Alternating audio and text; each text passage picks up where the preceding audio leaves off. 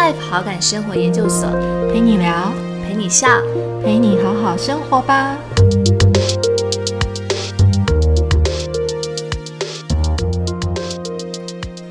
凡事到最后必将皆大欢喜。如果还没有皆大欢喜，相信我，那还没有到最后。我觉得那也有一点点，就是鼓励了自己一直往前走的一个力量之一。嗯。欢迎来到 Better Life 好感生活研究所，我是伟平。那非常开心，今天呢能够来到大人相谈所的单元。那每次在大人相谈所的单元当中，我们都会邀请到一位好朋友，呃，一个某一个特定领域的一个职人也好，达人也好，然后来跟我们聊一聊，分享就是他在这个领域成为大人的过程中的一些故事，还有他自己的一些收获。那我们今天呢，邀请到的是一位呃生命教育工作者。呃的一位丁小轩老师，刚刚呢，其实还在跟小轩在聊到，因为小轩的呃身份其实也是很多元，就是有蛮多斜杠的一个身份，因为他小轩主要是透过像是艺术啊、文字啊。辅导的陪伴啊，然后甚至是和谐粉彩的部分，然后协助在生命教育上面的一个推广。对，那我们今天就来欢迎小轩，然后来跟我们聊聊他在这段路的故事。Hello，小轩你好，你好啊，伟平。对。今天很开心可以跟小轩一起来这边分享，就是小轩这个过程。因为刚刚听到生命教育工作者啊，乍听之下很严肃，对，但是其实 对乍听之下很严肃，但是其实就是呃，我了解就是小轩其实呃，目前其实有像有在像社区大学或者是说一些机构里面，就是其实透过一些艺术的创作或者是粉彩，然后去。透过一些陪伴的方式，然后呃，去带领大家去做一些自我探索。对，所以小轩是不是可以帮我们简单的介绍一下你自己以及你目前在从事的一些呃工作？嗯，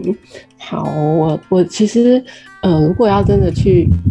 呃，我觉得我现在有一点难去说我是在哪一个机构任职，有一点刚用可能比较适合用现在在说的斜杠，因为其实我我自己可能。我某一个部分，我白天还是会有一些呃兼职的工作，然后那兼职工作就会跟我过去的一些呃工作领域相关联，比方说呃帮忙呃会计的内账，或者是呃专案管理这些比较呃呃就是在白天兼职的部分。但但其实呃除了这个之外，我自己一路一路以来都想要。也一直在努力的，其实就是刚刚伟平有提到的那个生命教育的部分。然后，所以呃，比方说在社区大学里面，我就呃用了不同的形式去 去开呃去去开这样的一个课程，然后透过可能是讨论，可能是画画，或是各种方式来引导。然后，然后我自己也其实也有在呃，就是呃比较是自工性质的部分，就是会。会去呃陪谈，或者是比方说孩子里面的孩子里面的会有那种属于生命教育的呃，算早自早自习时间的，然后做生命教育的这样的一个部分。所以，我我自己就是很难，我我我就我我有点难说我是在哪一个哪一个机构里面，但我觉得我我自己在做的都是我呃想要做的部分，嗯。嗯，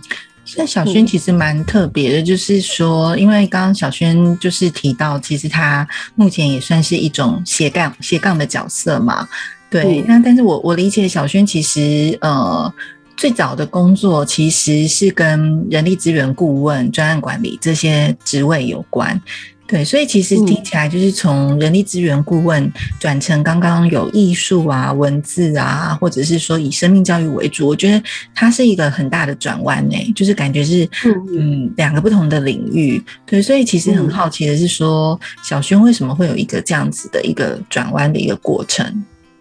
嗯，我觉得这转弯其实有一点，就是当然一个部分是工作上面的关系。嗯，就是因为在做人力资源去推动，就是协助公司推动一些制度嘛。那可是，可是我们常在推动的过程里面会发现，常常公司里面的，嗯，就是问题真的不是在制度的设计或推动，而是，而是人在这个过程里面总会有很多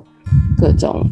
嗯，状况，可能 emoji 的问题比较多。然后，所以当时我们其实本来在想的是说，那有没有？在这一部分的一个解决方式，然后也因为这样子，所以那时候有接触到属于呃，就是所谓企业教练这样的东西。那可是从那里面，就是我们我们那时候是跟外面的一个单位合作，然后但是但是我自己其实因为在这样的合过合作过程里面，我突然发现我自己对人的部分其实很感兴趣，这是一这是一个一个轴线。然后可是另外一个部分，我觉得。那个感兴趣里面可能也有包含我自己，嗯，过去过去的，呃，算童年经验里面有一些很想要去对自己，我觉得应该应该是也对自己的探索跟理解的部分吧，所以就就一头，我觉得真的有一点一头热的就栽进去，然后开始去上很多的课，就是很想要理解人的内在到底是怎么样的一个呃状态，为什么会。为什么会可能我明明想想做什么，但我却做不出来，或我不想这么说，但我却这么说的，类似这样的一个东西。所以，所以好像就是因为这些机缘，让我呃开始呃接触，然后到后来，我发现这个东西其实可能因为我自己在自己身上有有很多的受用，然后我觉得它好重要哦，然后就一路就到现在就开始有不一样的转换。那小轩其实是原本从人力资源顾问这样的一个角色，对人产生好奇，然后后来反而是在这样子的一个过程当中，开始慢慢慢慢的去探索自己。那所以其实我我看这一路上，其实小轩也学了非常多的东西呃，就是比如说有蛮多的工具去协助大家，也开始去做自我探索。所以其实小轩嗯，好像有去学习有关于和谐分彩，对，甚至是说呃催眠师的一个培训。对，所以小轩当初怎么会是怎么样的机缘去接触到这样子的一些媒介？其实我我觉得这部分蛮有意蛮有意思的。嗯哼哼哼，就是那时候，因为我说那时候其实有一个好奇，所以我就去看参加了很多的课程嘛。然后一开始的话，就是比较是那种嗯那种心灵成长的课程。那可是嗯心灵成长课程在在市面上就会有很多，就是有些。有些可能就会比较是，呃，就是可能对一般来讲会觉得，哎，好像是那个是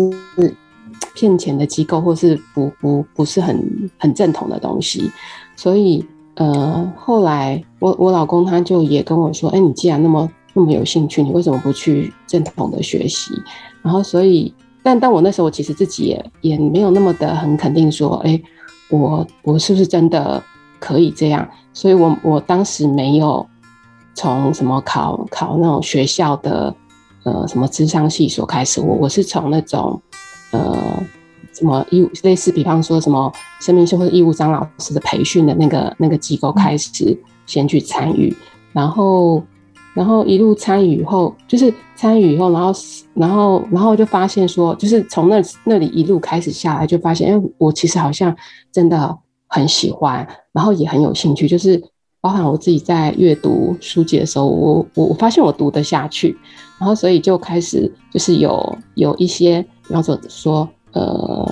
就真的开始比较是专业一点点的课程，比方说呃艺术治疗的课，然后或者是那种呃，比方说呃怎么样带团体的的训培训，然后我就会去呃参与。嗯，那因为这个转弯啊，我觉得蛮不容易的。我觉得那个不容易是说，因为大概呃，小轩也呃当了大概嗯。十多年的上班族嘛，对，然后等于是中间开始慢慢的有一些自我的探索的过程，然后往这条路上去迈进。那你你自己在这个转弯的过程，有没有遇到什么样的挑战？对，就是，然后你又怎么样去支持自己，然后可以往这个部分去做发展？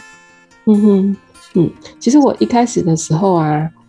嗯，当我要去做这件事情的时候，我其实我其实我最不敢让最不敢的是让我让我自己的家人知道，哎，所以对，就是因为因为自己因为父母的，就是可能长一辈的观念，其实都会觉得啊，你就一个公司好好的待着，然后公司对你也不错，你干嘛要就是。干嘛要做？就是干嘛要去做那些事情？他们会很难理解。然后，然后，所以那个时候，那时候我我我我我心里面就很，其实已经很想要，就是换跑道。然后，但是我我没有办法，我没有办法跟呃跟自己的父母说。那我觉得也幸好是因为我就是婚，就是因为结了婚以后，其实呃。我的老公算是支持的，他他，我觉得就是因为有他的支持在，所以就会变成是说，好像即便可能就是婆婆或者是自己的父母亲看不懂，也不知道到底在干嘛，但是但是我就可以有一个嗯，有一个人帮着吧，就是在这在这个过程里面就会变成是说。呃，他们不知道我在唱，然后我我我一直也都好像让他们知道说有啦有啦，我有在工作，但其实我那时候其实已经呃，就是做了一个离开十多年公司的决定，然后一开始的时候也很，其实也蛮慌乱的，就是我不知道我接下来到底该怎么办，该怎么走，然后当然中间也有就是，嗯，我觉得那时候就是先从。好吧，我知道我自己对什么东西有兴趣，然后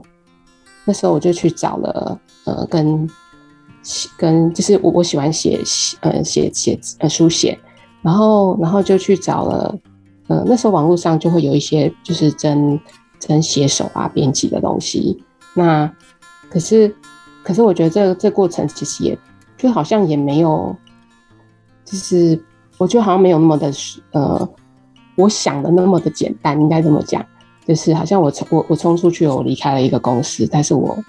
我接下来到底要怎么办？我其实就是比较是真的是摸着，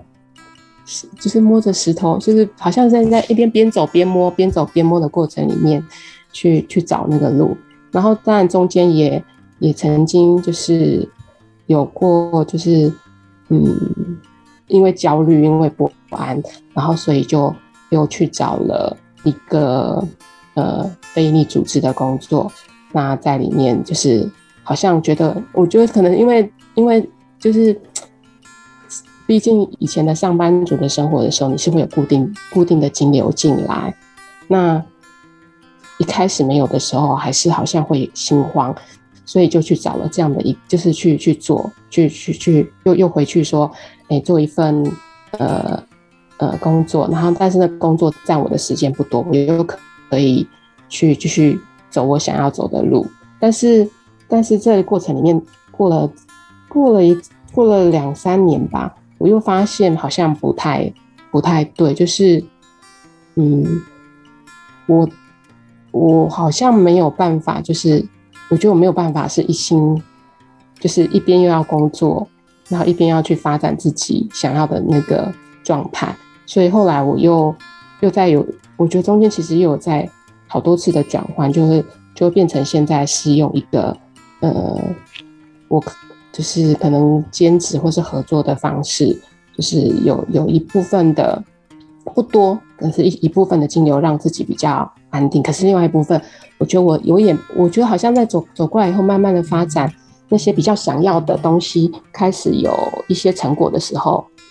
才才渐渐比较安心耶，就是一路都是在一种焦虑不安里面，然后一边摸，然后到后来开始看到有一些成果的时候，才才比较安心一点点。嗯，对啊。我我听这段故事还蛮有感觉的，因为呃，刚刚在录音之前，我跟小轩有简单的闲聊过，因为我们都算是工作一段时间，然后又转弯的一个角色，所以我觉得你很不容易的是，我我觉得你都没有放弃，诶，就是你你虽然中间感觉好像有很多的转折，对，但是你还是持续的在探索，就是说。呃，对你来讲，可能心里面有一个想象的样子，你还是很努力的在那条路上面，用尽各种方式，然后往那个目标迈进。对，所以，我我我我觉得那个很不容易的是，因为那个会有很多，就是如同你刚刚讲的内在的担心啊，不管是说可能刚开始，我觉得人都是一种惯性的动物，面对很多的改变。总是会很担心未来的位置，对，但是你还是用尽各种方法去尝试，然后听起来其实先生在也是你这一条道路上面蛮重要的一个贵人，对，所以，我我觉得其实目前为止，我觉得，哎，就最后你说开始有一些小小的一些呃成果会展现的时候，我觉得那个的确是会呃让自己呃更有力量往下走的一种一种方式。对，嗯嗯，所以像小轩现在的话，就是可能开始慢慢已经，呃，算是有发展出自己的一种模式。那你现在主要的在斜杠的领域，主要是透过和谐粉彩在做教学吗？嗯，就是一个部分，其实是对一个部分，就是用和谐粉彩的方式，呃，做教学。然后，然后我在，我其实，我其实，在呃。色大里面就是有有用用粉彩的方式，然后但是另外一个不另外一个另外一个色大，其实我就比较直接一点点，就是直接透过用生命故事的探索跟就是这样的一个生命故事，然后可能里面放的可能是有一些活动的引导或者是一些主题的讨论。那呃，我觉得这两个都会是就是就会是我目前正在做的一个方式。那粉彩比较是粉彩，我觉得它。对我来讲，它有一点像是，嗯，我那时候看到的时候，我觉得，哎，它，呃，当然一方面我自己很喜欢，可是另外一个部分，我后来慢慢发现，它其实对我来讲，好像是艺术治疗里面的其中一一个部分。然后，然后，所以，所以我就也把它用进来，就是，呃，变成是，呃，好像，好像看起来是在画画。可是我们在画的过程里，我其实都鼓励，就是鼓励大家，就是把那个呃自视的，就是以前学校那种美，怎么怎么样才叫美打破，而是你透过，因为和谐粉彩它很很容易上手，那所以它很容易，就是它比较可以去打破我我好像不会画的这种呃担心，那这样子的过程里面就可以去。画出来说你自己心里面想要表达的东西是什么？那那再通过透过这个，呃，把我内在想要的东西画出来具象以后，然后然后然后去去说出来我在想什么，然后有一点点的，就我觉得是用这样的一个方式，其实最后还是在回来的是，那我自己的就是对自己的一些认识、探索跟理解等等。听起来，刚刚就是小轩分享，就是目前开的这两门课啊，感觉就是你这一段路里面，就是自己也在探索的时候的一些养分，然后再转化变成是课程的一种形态。那在这一段教学的过程当中，因为听起来就是那个和谐粉彩跟我们呃一般在学画的那种。呃，强调技法的方式其实蛮不一样的。那然后在社也是其实蛮多都是呃，像是社区的民众啊，或是熟龄的一些呃一些朋友。那所以在这个教学的过程当中，有没有什么是让你觉得印象比较深刻的事情？嗯嗯，就是。呃，我其实因为我像我刚刚有跟伟平有分享到，就是我我在教教粉彩的时候，我其实比较是，因为我其实扣的还是在生命的主轴，所以我我其实，在画的最后啊，我都会留时间，就是要同学们呃彼此分享你画的是什么画。那一开始的时候，同学当然要去分享，会比较害羞，可是可是我觉得就是因为他就会变成啊老师。嗯，当然，我觉得老师这个时候有一点点的好处，就是啊，因为老师说要做这件事情，所以可能同学有的时候就会，可能一开始是简单的一两句、两三句，可是一次一次又一次以后，他们慢慢的会开始讲很多东西，然后，然后我自己就会很感动，就是后来其实都有同学说，哦，他本来一开始好好排斥哦，就是要讲这个，可是他后来发现其实。呃，对他来讲，一方面是他好像开始会去会去想说，哎，对啊，那我到底在画的，我想要画的是什么？然后也去想说，哎，那我等一下要讲什么？就是他开始会一个部分是他练习去表达他自己，一个部分是他觉得好像那个画的过程里面可以照顾他自己，照顾他自己的心情，然后或者是说，呃，去去呈现，就是尽可能呈现他想要的画面。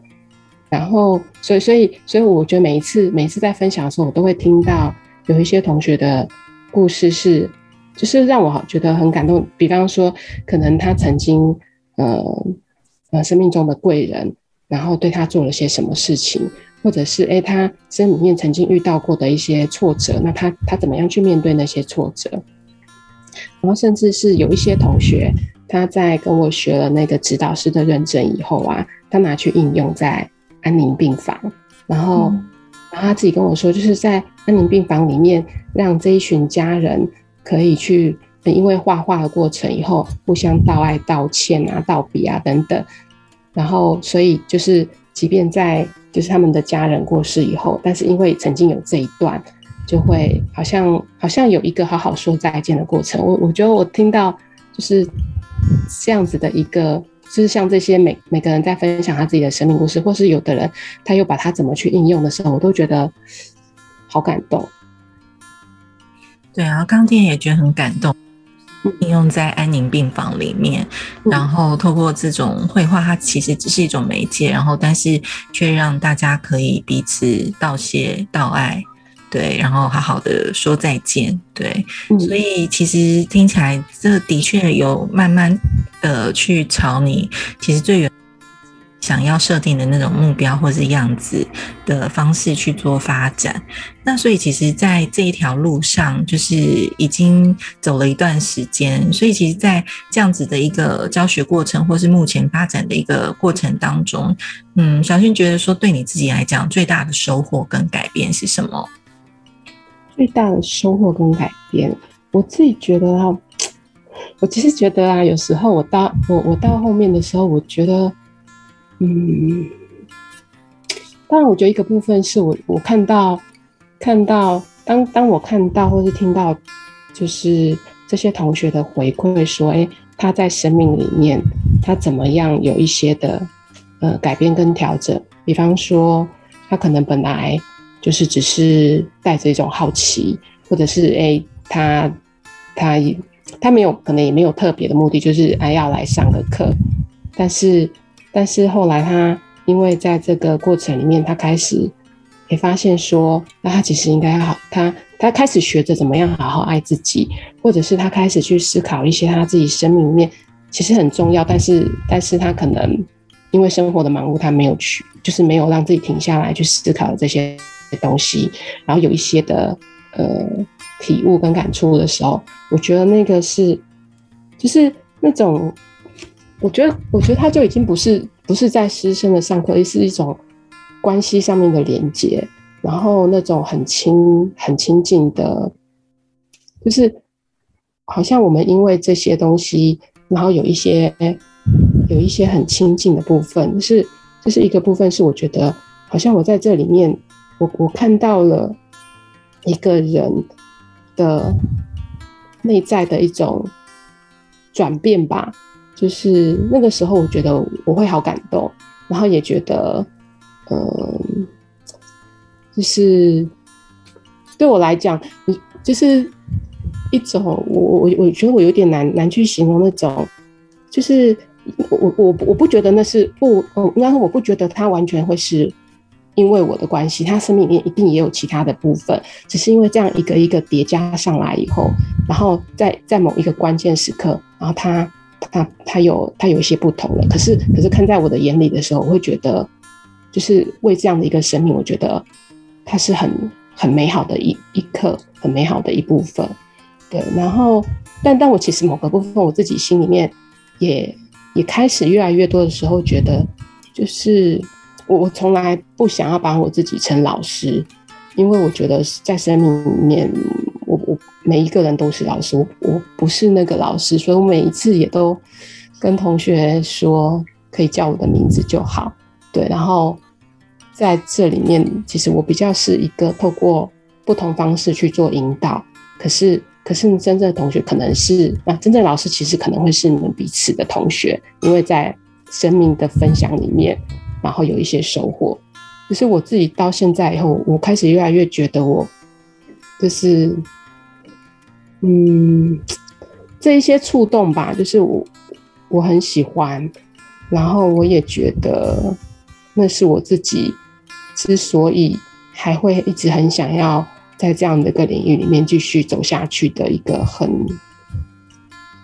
很重要的一个部分，嗯。对，因为我觉得，其实，在课堂上的这些分享啊，有时候其实，嗯，他，嗯，感觉不完全是，他不是那种上上下的关系，就是你的角色其实是蛮像一种陪伴跟伙伴之间的关系。然后，所以其实透过你的引导后，每个人分，他好像就变成是一种彼此滋养彼此的一种方式。对，就是刚刚在听小轩分享这一段的时候，我自己也觉得，就是这也是我自己在。就是社大在呃教教课上面的，也也是同样的一种感受跟跟经验，对，所以其实从一个就是人力资源顾问啊，转型成目透过一些艺术或是陪伴的方式的一个生命教育的一个工作者，那其实这段路我觉得也是不容易，对，就是如同小轩刚刚讲的，其实有蛮多蛮多的一个转折跟经历。那如果重新再让你去做一次选择，你你你会呃怎么说？对你目前这样子的一个选择方式，你会觉得你还会还是会再去做这样的一个选择吗？如果会会听起来很笃定的会，对 会，而且我我我有时候还觉得就是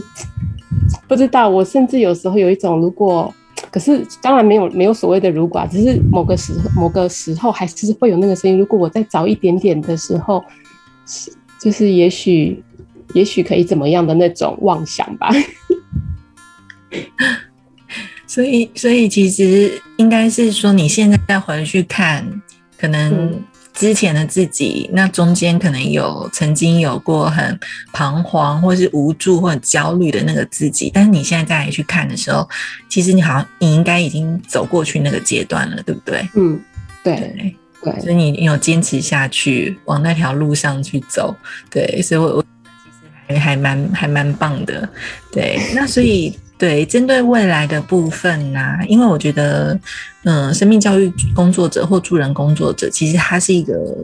一辈子的练习。我我自己的感觉是这样。对，所以其实对于未来的这个部分，小轩有没有什么自己的一些规划？对，就是其实刚刚除了其实除了在教学这一块，其实嗯，小轩其实有提到，其实他好像有去一些机构担任，像是。志工这样的一个角色，对，所以其实很好奇，就是说，呃，在未来的一个对你自己来讲的一个未来跟发展方向的那一块，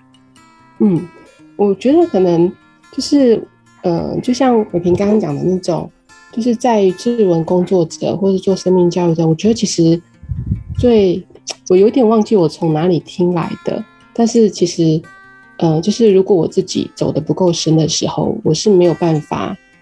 呃，引导别人走得更深入。就是我我我很呃，我不知道我已经忘记在哪个地方听到，可是我一直一直记在自己的心里，然后也一直在告诉自己的是，就是呃，我好像是在做这个的，但其实我是最需要学这个的人。然后，所以所以我觉得那种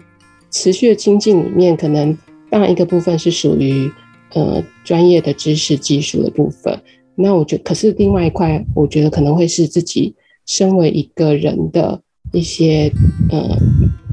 感感受啊、体会呀，然后对于自己的认识跟觉察那个软软软性软的部分，如果把知识跟技术当成是硬体的话，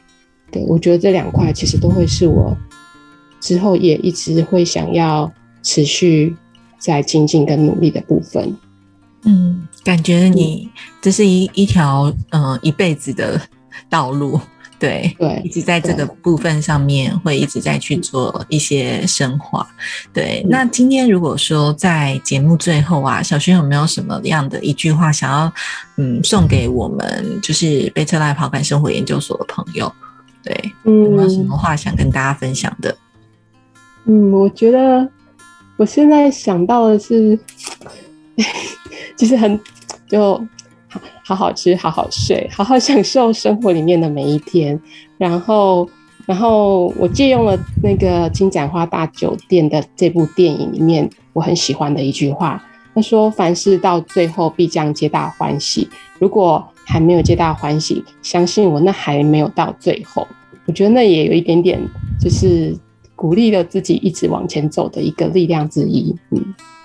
对耶，就是这个刚最后这一句话听起来很像你前面谈到了很多转折，转折，对，但是你都没有放弃，你就是透过各式各样的方法，然后支撑自己一直走到现在，然后到现在其实慢慢慢慢看到了有很多新的机缘展开，然后也慢慢的跟自己想象中的那个样子越来越靠近，对，其实还蛮替你开心的。谢谢。对，那我们今天其实很开心，可以就是跟小轩一起聊聊天，因为呃，其实从可能呃像是社大讲师的经历，可能我们以为小轩主要是和谐粉彩的老师，可是其实在聊过之后会发现，其实他。背后有一个很重要的核心，其实就是推动所谓的生命教育，还有自我探索的这个部分。对，那很期待，其实呃之后还有机会再跟小轩再多聊聊。好啊，谢谢伟丽，对，我也很开心，就是能够在这里跟你聊聊这些。对，因为比觉得彼此都有一些，嗯、好像有一些相同的一些感触跟经历。对，嗯，期待我们之后还有机会，还可以一起再聊聊天。好啊，谢谢你。不会，那我们就下次见喽，谢谢大家。好，拜拜，拜拜。